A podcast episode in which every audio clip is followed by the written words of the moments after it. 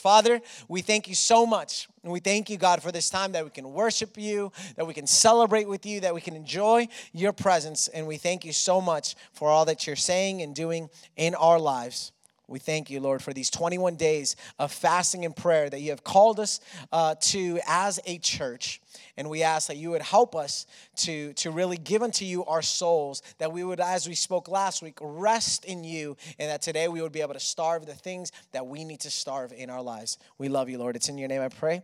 Amen. Amen. Now, uh, listen, for a lot of people, uh, especially students, August feels kind of like January. It's, it's a symbol of a new beginning. Summer vacation is over, and everyone is getting back, right, to their normal routines and rhythms as they head into what we call uh, here in the US the fall season. And that's why, uh, much like people go after new beginnings in January, we're gonna go after a new beginning here in August. So much so uh, that we're doing this new beginning, we're in this new beginning mode that we even started 21 days of fasting and prayer on Monday. Now, if you didn't start 21 days of fasting and prayer, just do, I don't know, 14 days of fasting and prayer. Just join us um, anywhere in the journey that you would like. And so we are just dedicating ourselves, consecrating ourselves, giving of ourselves completely and fully to the Lord. Now, in the lobby, in the table right over there, you're more than welcome to grab this handout.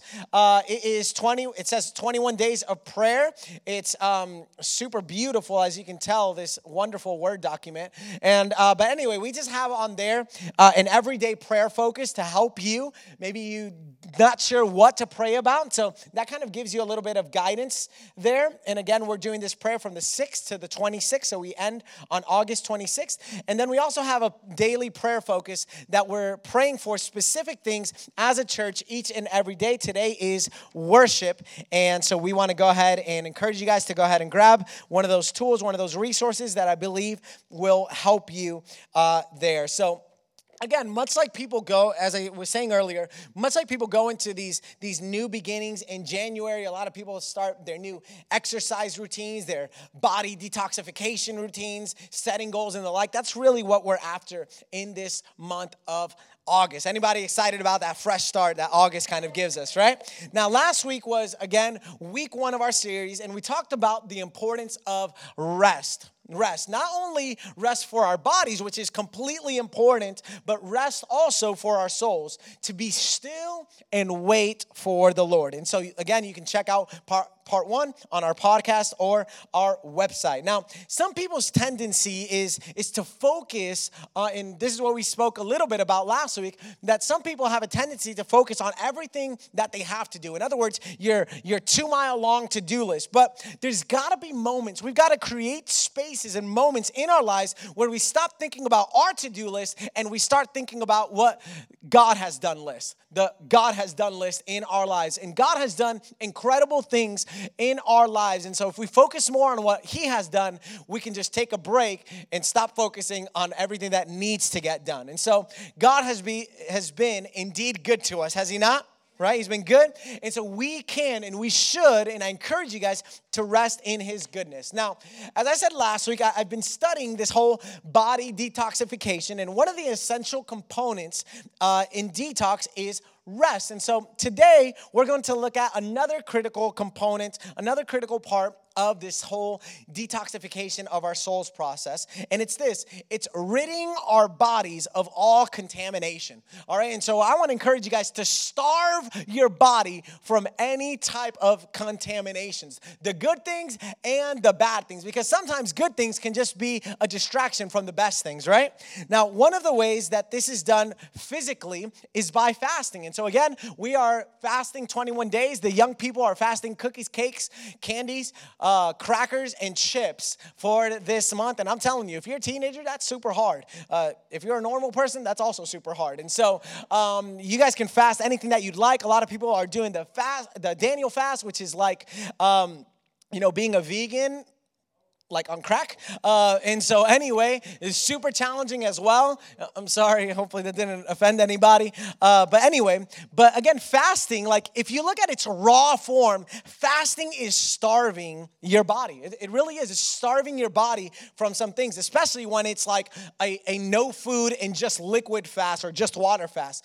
But and, and here's what, what we've tried to say, and I, I said this quote in, in January, because here's the thing whatever you starve dies, and whatever you feed thrives. Whatever you starve dies, and whatever you feed thrives. And next week, we're going to be talking about what we, sh- what we should be feeding on. But today, we're just going to focus on what we should be starving. Now, fasting, again, not only has uh, physical benefits, but when done unto God, it has spiritual rewards as well. And last week, uh, I expanded a whole bunch more on, on what fasting is. And so, if you want to learn a little bit more about fasting, you're going to want to listen to last week's uh, message. And so, but one of the rewards that fasting uh, gives us is that we are able to hear God more clearly. And I don't know about you guys, but I think I can benefit from hearing God more clearly. Anybody else? Yeah. Now, that's and so what does God call us to get rid of? Or what is God calling us to starve? There's a lot of very uh, very straightforward answers in the scripture. And I'm going to lead you guys to one of those passages that gives us the answer to this amazing question on what we should starve. So let's look at the very clear answer from God's word. Let's go to Ephesians 4:31 reading from the NIV, Ephesians 4:31. Here's what it says. Get rid of get rid of what? Of all bitterness, rage and anger, brawling, and slander, along with every form of malice. So, this is an example of the things that we have got to get rid of our lives, from our lives. And now, one of the ways that we can get rid of all these things, of all these behaviors, is by paying attention to what we allow to come into our lives. In other words, what are we consuming? Because what we are consuming will eventually, uh, you know, come out of us. In other words, what we allow to come into us will eventually come out of us, especially in our behaviors. Are you guys with me? It's, it's like practically like what you eat, you know, will eventually come out, okay? And so uh, it's important to eat well. And so a lot of times, what's coming into our lives are things like negative thoughts, uh, different words that we listen to, people that we listen to, lies that we tell ourselves, lies from the en- enemy, uh, lies that we believe about ourselves or even about others. And so, something else that influences and impacts our present are undealt issues from our past undealt issues from our past. And so these are the things that cause us hurt and pain. Every time we remember them, it just takes us down this dark path. A lot of times we try to like even block out some really traumatic and crazy um, past moments. And so again, these are the things that influences our present. The things of the past influence or have the power to influence our present. And sometimes that's not always in a positive way. So, again, uh, and so how do we get away from, how do we remove, how do we get rid of all these past contaminants, the hurt and the pain? And it's with a simple word that's a lot harder to do with our actions, which is forgive to forgive. That's the only way, or at least that's one of the ways, one of the most important ways to deal with our past issues. Unless we forgive, those contaminations, those contaminants will remain and continue to pollute our souls. And it doesn't get better with time. You know, a lot of times we say, oh, it'll get better with time. Not always. Not always, especially if you don't walk through what God has called us to walk through, which is forgiveness. And so I remember going to a retreat similar to like the one that we have um, for face to face when I was 18. And I, man, I'm telling you, I encountered God in such a powerful way. Like I had never experienced God the way I had, the way I did over at that retreat. And so, Again, it was similar to this face-to-face retreat, which uh, which we're doing in September. And one of the most powerful things that happened at this face-to-face, at this retreat that I was at, that really changed the direction of my life, was learning about the freedom in forgiveness. That there is a freedom found in forgiveness that we should all walk in.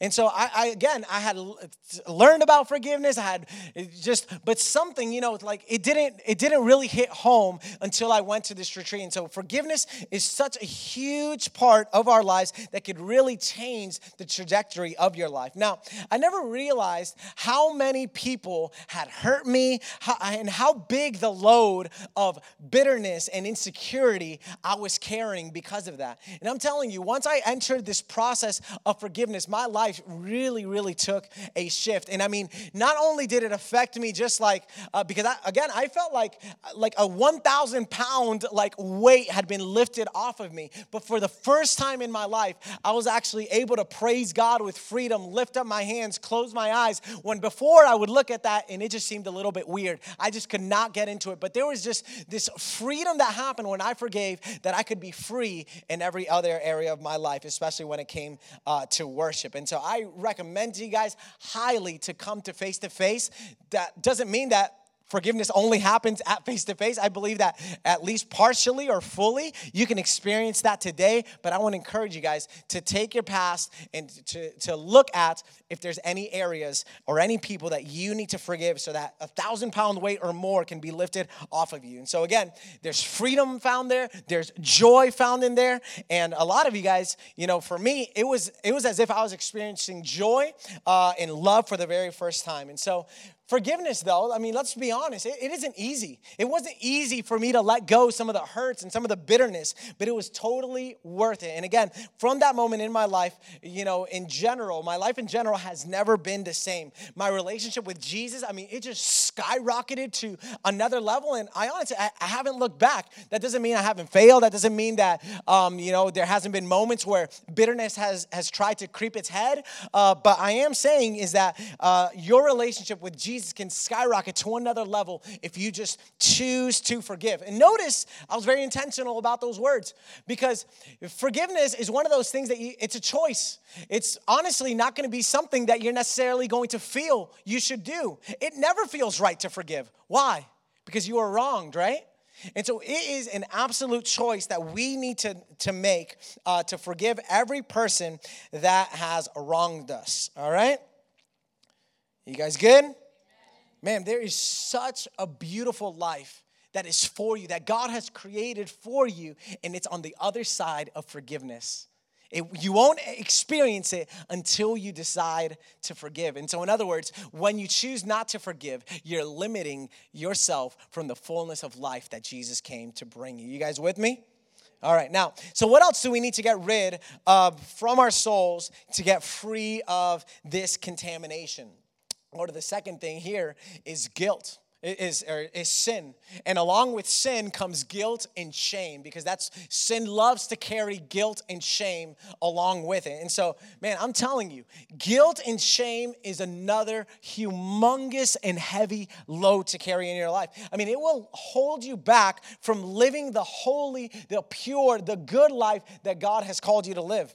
I mean, I remember for years beating myself up over this pornography addiction that I had and the agonizing guilt and shame that came along with it every single time that I fell. I mean, it seemed endless. I just felt like I could not imagine my life without this addiction in my life. That's how much it felt like this stronghold. Like I, I, just felt like it was something that I could not escape from.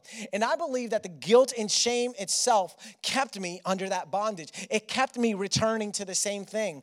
And so the way I attempted to get out of the guilt was to clean myself up and show God that I could do better but that just didn't really last very long. And so i would want i wanted to clean myself up. I wanted to show god i'm worthy of your love. God okay now i'm deserving. Now i, can earn your love. But it doesn't work that way. The problem is that the standard in order for us to be pure and clean before god you know what the standard is? Perfection and for some of you guys, you're like, that makes me super nervous. This might be the last Sunday I'm here. This guy's calling me to be perfect. Now, listen, don't stay with me. It's a standard that proves impossible to reach. Cause I don't know if you guys have tried to be perfect, but I don't know. I haven't achieved it myself personally. You know, I still haven't met anybody that's perfect either. And so, again, it's this impossible standard to reach, which means that there is a huge problem, right? If that's the standard that God has made, then all of you guys should be kind of nervous right now, unless you're very clear on the gospel. Thank God he never asks us to be perfect on our own anyway. That's where the good news begins to come. And that's where I failed to understand the good news, the gospel of Jesus. Had I been able to achieve perfection on my own, then it would have been unnecessary for Jesus to come and save my life. That's it. And, that's again where the good news of Jesus becomes uh, even more real. Jesus came to live. I mean, this is the, the good news in a nutshell. Jesus came to live the perfect, righteous life that I could never live. Ne- neither could you. And he lived it in my place as me. That's how that's why we call Jesus, he is our righteousness. And not only did he live the perfect life that I should have lived and that I couldn't live, but he also received the punishment of death that I deserved. That I, if anything I earned, it was death. But Jesus took my place on the cross, the place that I deserved, the place that he didn't deserve, and he took it in my place. And that's the good news of the gospel. And uh, to me, that is spectacular news. And so when I finally understood, and because again, there were so many things that happened at this retreat. And again, I'm a pastor's kid. I heard every sermon in the book, but for whatever reason, it just didn't enter into my mind what the good news of the gospel was. I finally understood this at a retreat. And so that, that Christ loved me, that he forgave me, regardless of how many times I failed, he would be there, and that his love would never change for me to me that was just nuts. I was like are you serious? Like I, I, I, couldn't even like i had no place to file that because why? Because human relationships aren't like that right? Nobody treats us like that. Not even our parents. Maybe your parents. But i'm just saying it's just it's this thing that, that that we have you know to understand the good news of the gospel. It's too it's it sounds too good to be true. And it is but it's actually true all right, hopefully I didn't confuse you guys. Now, the fact again that I, that I didn't have to come clean or that I didn't have to clean myself up to earn his love actually helped me to live a more pleasing and holy life before him. Instead of, you know, because a lot of people are like, oh no, don't tell people that because then they'll be like, oh no, I can live my life. Jesus loves me anyway. Uh uh-uh. uh to, to me, it was actually freeing. It actually lit, helped me to not live and get crushed under the pressure of just trying to, res- to live perfectly to be deserving of his love. And so it, it really comes down to this it was to what I needed to do, what I needed to learn, and what I began learning from that day forward is that I didn't need to live to receive an identity. I needed to actually live from my identity. So, again, I'll, I'll, rephrase that. I didn't need to live for an identity. I needed to live from my identity in Him. Because in Jesus, my identity was I was pure, I was clean, I was spotless. Why? Because Jesus no longer looked at me through the lens that I looked at myself. He looked at me through the lens of Jesus. And when He saw me, He saw me, Jesus died in my place. That's so good. All right. Now, again, I stopped living from the position of trying to earn God's love and started living from the position of someone who couldn't lose God's love. I'm telling you, you begin to live differently. You begin to live in an appreciation, you know, that's unparalleled. Now, receiving his loving grace also empowered me to overcome pornography, you know, which was impossible to do with my own willpower. In my willpower, I failed over and over and over again. But through the power of the gospel and through the power of the Holy Spirit living inside of me, I was able to overcome. Now, with that said, in order to be free from my pornography addiction, there were some p- practical things that I needed to be that I needed to put in place. Without the practical things, I believe we set ourselves up honestly to fail. And so what are some of these practical things? And let me explain it like this first. Prevention is superior to intervention. Preve- prevention is superior to intervention. What do I mean by that? An example of prevention is eating healthy so you don't become overweight.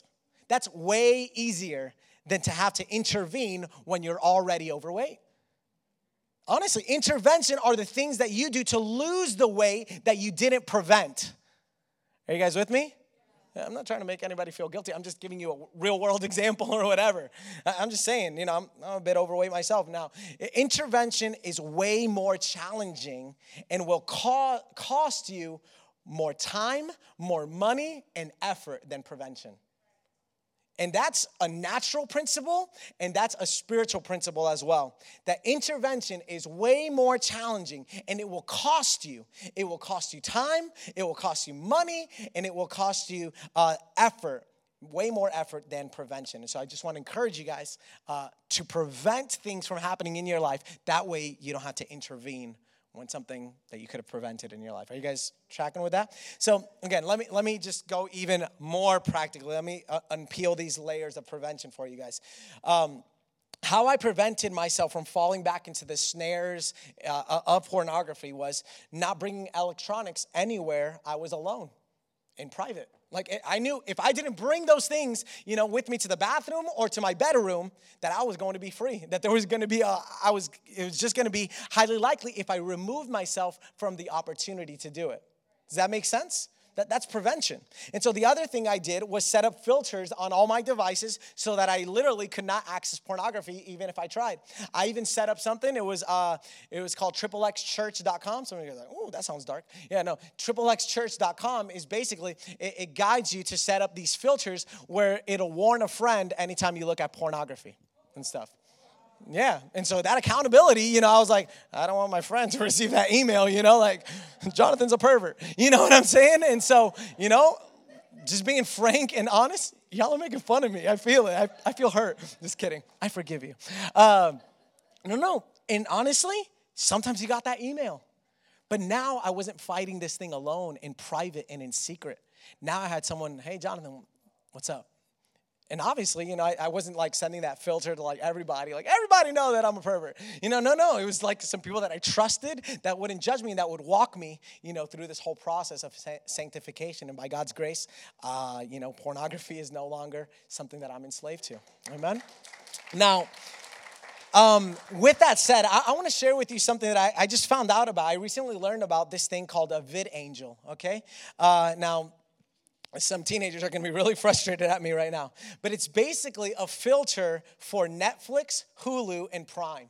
Uh, it does have cost to it, but I think that the cost, you know, again, the cost, you know, to prevent something is way better than the cost to intervene in it. So you can remove almost anything from any TV show that you want, that you complete. And so, so in other words, uh, I'll try to explain it. Um, you can remove almost anything from any TV shows that you want to watch in order to have a completely pure and angelic experience. That was just my that was just some cheesiness I made up on my own. Now, you, but here's some things that you can remove with VidAngel, and I've, I've I tried it. You can remove profanity, violence, and anything sexual, even subtle things like um, in this. It'll tell you in this scene. Uh, you can see the cleavage of this girl. Boom, out of here. No cleavage for me. All right? Some of you guys are like, dang, you're really perverted. Yeah, yeah, I'm worse than you think. it's okay. I'm walking in holiness, just being honest. But I got to set up filters for myself just because I, I don't know, I struggle, man.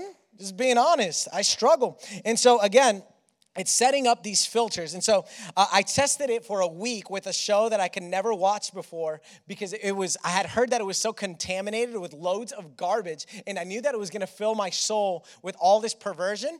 And so the only time I've watched that show was with VidAngel. And I'm telling you, it filtered out everything. It's true that it made an hour show like 45 minutes because there was such nasty, I'm like lost in the storyline. I'm like, dang, there's a lot of bad stuff here because I totally missed so many parts of the story.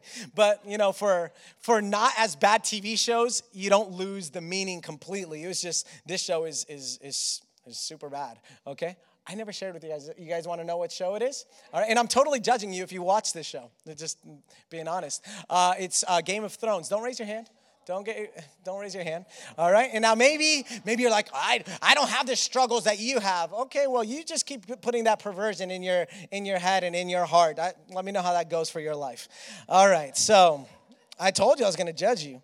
All right? Now, but again, VidAngel filtered everything that I told it to filter out, and I could watch the show free of temptation, guilt free, shame free, and I encourage you to not entertain anything that will get your mind racing and crazy. All right, Second Corinthians 7 1 says this Therefore, since we have these promises, dear friends, let us purify ourselves from everything that contaminates body and spirit. So you see, the, the Lord is, is challenging us to free ourselves from anything that contaminates what? Our body.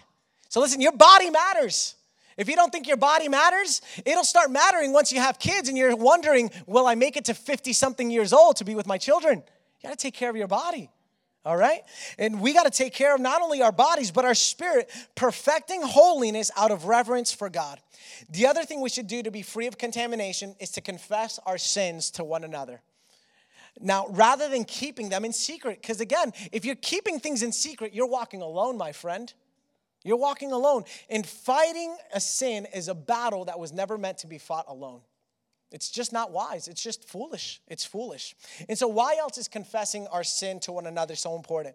Because we confess our sins to God to receive forgiveness, but we confess our sins to one another to receive healing. And again, I encourage you if you want to be healed, if you want to be completely free from guilt and condemnation of sin, confess it to God. And not only do that, confess it to others. Now, the last thing I want to speak to you all about as far as contaminating your souls is idols. This is one of my favorite subjects. We go in way more depth and detail in uh, in face to face on this subject of idols because I believe it's one of the most misunderstood uh, subjects in the church. Now, Psalm 24, 3 through 4 says this Who shall ascend? The hill of the Lord? And who shall stand in his holy place? And here's what it says he who has clean hands and a pure heart, who does not lift up his soul or her soul to what is false and does not swear deceitfully. So we are not to lift up our souls to an idol. And so how do we do this? Let me explain it real quick like this. Idols are not necessarily a figure or an image that you pray to or worship. It can be, and they are, but an idol is basically anything that takes the first place that God deserves in your life, even for a moment. It's usually a good thing that becomes a little g a God thing in your life. And so I'll give you some examples of idols. Most of them fall under what I like to call the five P's. Number one is place. This can be, an idol can be a place. An idol can be any physical location like a dream home, a dream vacation. It could be something that you possess now or that you want to possess in the future. Something that you allow to take the place of God. A lot of times, places become uh, an idol for us, whatever that place might be. Number two, a person. This could be your children, yeah, your children could be an idol for you. Uh, your spouse, a friend, your parents, anything that causes you anxiety is an idol. Yeah. some of you are like, dang, I'm a huge idol worshiper. I know the struggle. We're more idolatrous than we can even imagine. And I'm not trying to give you guilt. I'm just trying to, you know, because a lot of times I'm not an idolater. And, you know, there's all this like religious stuff or whatever that we put on. Listen, idolatry is, is, is real. And it's challenging because what? They're good things that become God things, little g gods. They become more important than God. Number three, a possession. This could be a phone, a car, or any item that you can't imagine your life without it. Oh my gosh. Your number four is your past, something from your past. It could be something dark from your past, it could be something pleasant from your past, or whatever something that you in practice value more than God. Anything that you value more than God. And number five is a passion or a plan. This could be any dream career or thing that you want to accomplish that becomes more important than God. Now, the way you deal with idols is the same all throughout the Bible. We only see one way that God encourages his people to deal with idols. Let me show you an example. Judges 6 25 says this That same night, the Lord said to him, Take the second bull uh, from your father's herd, the one seven years old, tear down your father's altar, that's the idol, to Baal, and cut down the Asherah pole beside it. Tear down, cut down. And so, as we can see in this passage, idols are to be destroyed and not managed. They can't be managed, they got to be destroyed. So he's like, do, do, I just destroy my kids? No, no, no, not like that. This doesn't mean you kill anyone or, you throw something away, though it may involve throwing something away, but it does mean that you don't deal with idols passively. You deal with them aggressively and violently, if you will to completely remove them from the pedestal that you've placed it at, remove it, and replace that pedestal again with God. So, again, at Face to Face, we have an entire session just on idols. I believe it's just for that one, it's worth the price of admission. So, as I close today, what contaminants do you need to be free from today? What things do you need to get rid of in your life today? Is it an idol? Is it sin? Is it guilt, shame? Is there anybody you need to forgive today? Do you need to confess your sins to be healed? Do you got to set up some filters in your life? God is in this place, and I believe that He wants to rid you from all these contaminants, all of them. And I believe that it's part of your detox today. Why don't you stand with me? Father, I, I thank you, Lord, that you are the one that brings conviction, that brings to light all those things, Lord, that is just contaminating our souls, our hearts, our bodies. Lord, and we want to put them before you. Lord, we, I ask that you would release us, that you would free us from all the sin, from all the guilt, from all the shame. Lord, that we would go into a path of destroying any and every idol, anything that we put before you, that we put above you. God, if there's any forgiveness that needs to happen, I ask that you would strengthen the people to forgive so that they can be free, free in every area of their life. God, I ask that you would break the bondage, break the guilt, break the addictions in this place. Lord, that you would bring healing, that you would bring sins out into the light, and that the people that need to confess a sin, that they would confess it not only to you, but to others so that they can be healed. God, we thank you, Lord, for the detoxification that you're causing and you're doing in us. We believe we're going to be free. We believe we are free indeed in you. Listen, before we go, I'm sure something hit a nerve or something for all of us. And so I'm not going to do an invitation there, but I do want to make a quick invitation right there from your seats. And you can fill out on your connection card if this is you. If you're in this place, you kind of not walking with God right now, you've just kind of fell a, away from the path, and there's no guilt, no condemnation, man. It's just just being honest with you and before God and before yourself. I believe that the Lord wants to begin a new path with you. He wants to remind you that you're loved, that you're forgiven, he wants to cleanse you from all guilt, and He wants to begin to walk with you anew, a great and profound relationship. And if that's you, if you want to begin to walk with Jesus, at the count of three, I just want you to shoot up your hand real quickly. And as quick as you shot it up, you can put it right back down, just so I can pray with you and acknowledge your decision to walk with Jesus, to follow Jesus fully. So if that's you, at the count of three, I want you to raise your hand. One, two, three. Raise your hand right there where you're at. Awesome. Awesome. Cool. Cool, cool. You guys can put your hands down. Thank you so much. God, I thank you for what I believe it was at least three people that responded. For those that responded inside of their hearts, Lord, I just ask that you would give this reminder that they are forgiven and that they are loved by you, that you wash them clean, that they, they, they can start afresh today. And I thank you, Lord, for salvation that you are bringing to their lives, into their souls. Let's sing at least one more time. I thank you, Lord, for what you've released in this place. Sing it as well with our soul. It is well with my soul. Sing it unto him. It is well